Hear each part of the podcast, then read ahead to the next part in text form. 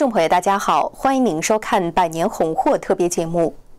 在十年文革造成的内乱中，广西省是一个重灾区，这里至少十五万人死亡，其中百分之九十六是被迫害致死。在非战争时期，因为共产主义对人思想的异化而造成同胞之间自相屠杀，这在中国历史上留下了极其惨痛的一页。有敲死、捏死、枪死。捅死、砍死、拖死、活割、砸死，逼人上吊、回浦杀害、破釜割肝、拔河、假枪毙假、活埋、龟猪、泡水、灌狗尿、脱裤游街、坐坦克、坐老虎凳，等等等等，那个刑法有两百多种啊！这是广西文革机密档案资料中记载的文革中杀人或刑讯逼供的手段。这份三十六卷七百万字的机密资料由宋永义教授和他的团队编著，他们依据的是中共中央广西文革档案资料。这份有官方身份的机密资料记录了十五万人的非正常死亡。武斗死掉的，就两派打来打去死掉的是三千三百十二人，在非武斗的情况下被乱打死的、迫害致死的或者失踪的呢，大概是百分之九十六左右。所以你就可以看到，那些人都是被迫害死的。究竟是什么样的人群被如此大量又如此轻易的迫害？这个大屠杀主要是两类。第一类呢，是对四类分子及其子女的残杀，那就是地主、富农、反革命右派、黑五类及其子女。照理，子女是没有罪的嘛，就是说，只要是出身不好的，那就是把他们杀掉。他们的待遇是比猪狗都不如的。广西在布置杀那些人的时候，从来不把他们叫成杀人。这个文件中间都是说，为了庆祝革命委员会的成立，我们要杀这一批猪。各种莫须有的反革命组织，当时在广西冒出一百多种。例如，乐业县就找出反共救国团等十九个所谓反革命集团。经县革命委员会残酷追查，致使三百多名干部群众被打、被关、被公判。其中就有十二人被斗打死或开枪打死，有四十多人被捕关押，有三十七人被打伤致残。在这场群众专政进行的大屠杀中，起最主要作用的是武装基层干部民兵。他那个屠杀本身，他不是为了结束生命，他是为了享受杀戮中间的感官和心理的快感。举个例子吧，他们把两个对立派的小头头。分别绑在两个桩子对面的，然后呢，就用刀把他们的肝挖出来，都是活割啊，割了一个，叫那个人在旁边看，那个后来也割了，而且呢，割的时候呢，还不让他们早死，慢慢的割。杀人不受谴责，还能带来利益，同时还有地方政权的鼓励。这场没有负罪感的屠杀，在广西发展的登峰造极，甚至出现人吃人的狂潮。除了虐杀，广西省在文革中还发生了人吃人的狂潮。据民间统计，有名有姓的受害者高达四百二十一人。作家郑毅曾两次深入广西，走访五个县进行调查，最早向世界揭露出广西在文革中人吃人狂潮的三个阶段。刚开始阶段，吃人还是偷偷摸摸；发展到高潮阶段，挖取活人心、肝、肺等都是大张旗鼓。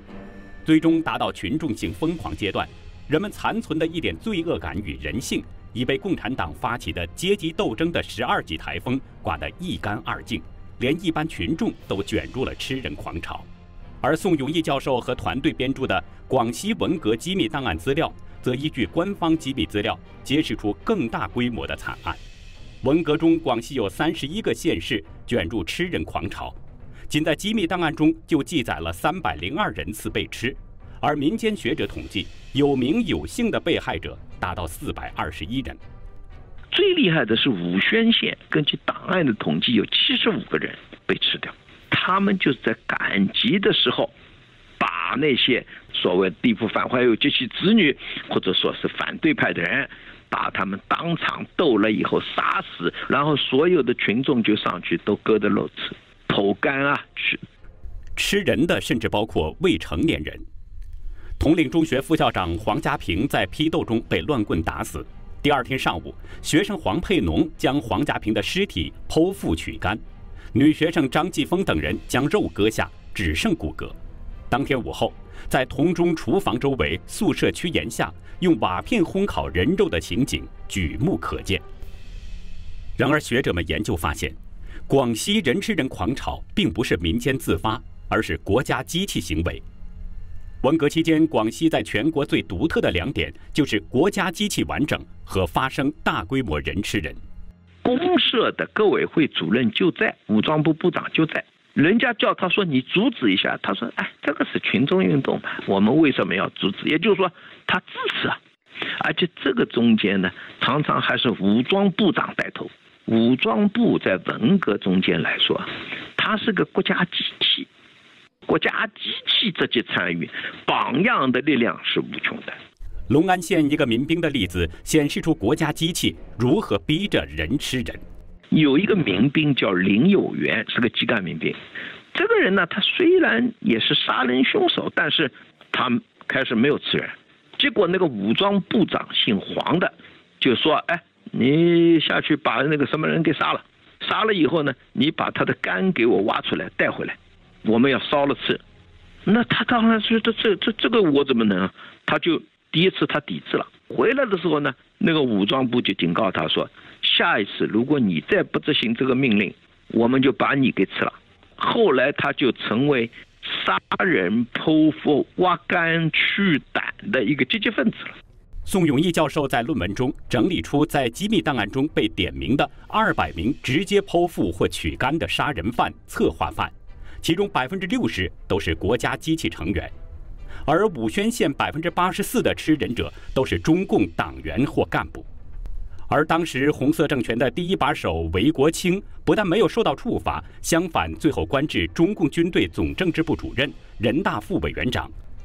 据说韦国清当时还不满意地反问道：“为什么吃过人的人不能继续当干部？”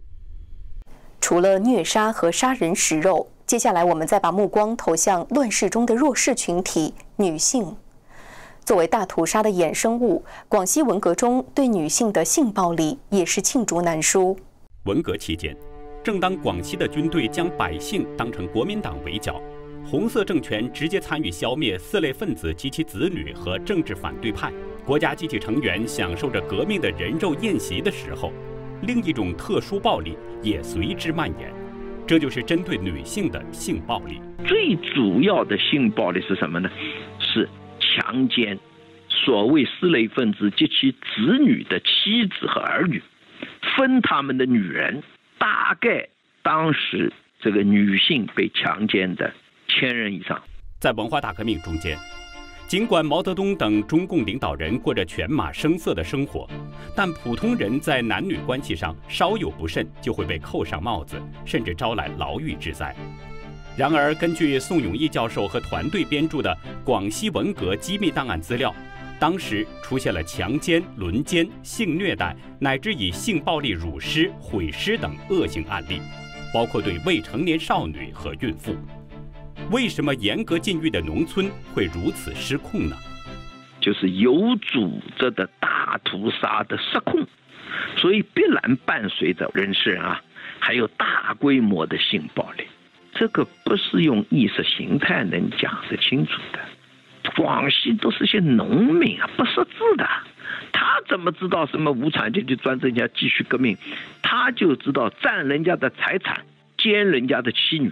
所以，这个性暴力都是在这种情况下发生的。很多杀人施暴者都是代表国家机器的革命委员会主任、党支书或民兵干部等。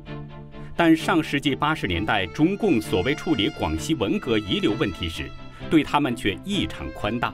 在五万名参与直接杀人的共产党员中，只枪决了十个人，其中仅有三人是因为强奸杀人被起诉。有一个这个凌云县武装部政委。后来担任临沂县革命委员会主任，叫王德堂，是个现役军人。他的主要罪行是什么呢？就是说他强奸或者诱奸被害者的遗嘱数十人，据说是到达五十人之多。另一个被枪决的是原广西容县六美乡民兵营长李超文，他不仅强奸被害者遗属数十人，还有预谋和进一步谋杀。李超文他先是诬陷一个贵国华侨叫周恒志，说他藏有炸弹，然后呢把他打成重伤，然后以搜查为名呢就强奸了他的十六岁的妹妹。然后他为了防止他的家人上告，又为了长期占领他那个妹妹，他又把那个他的哥哥和他的父亲都杀掉。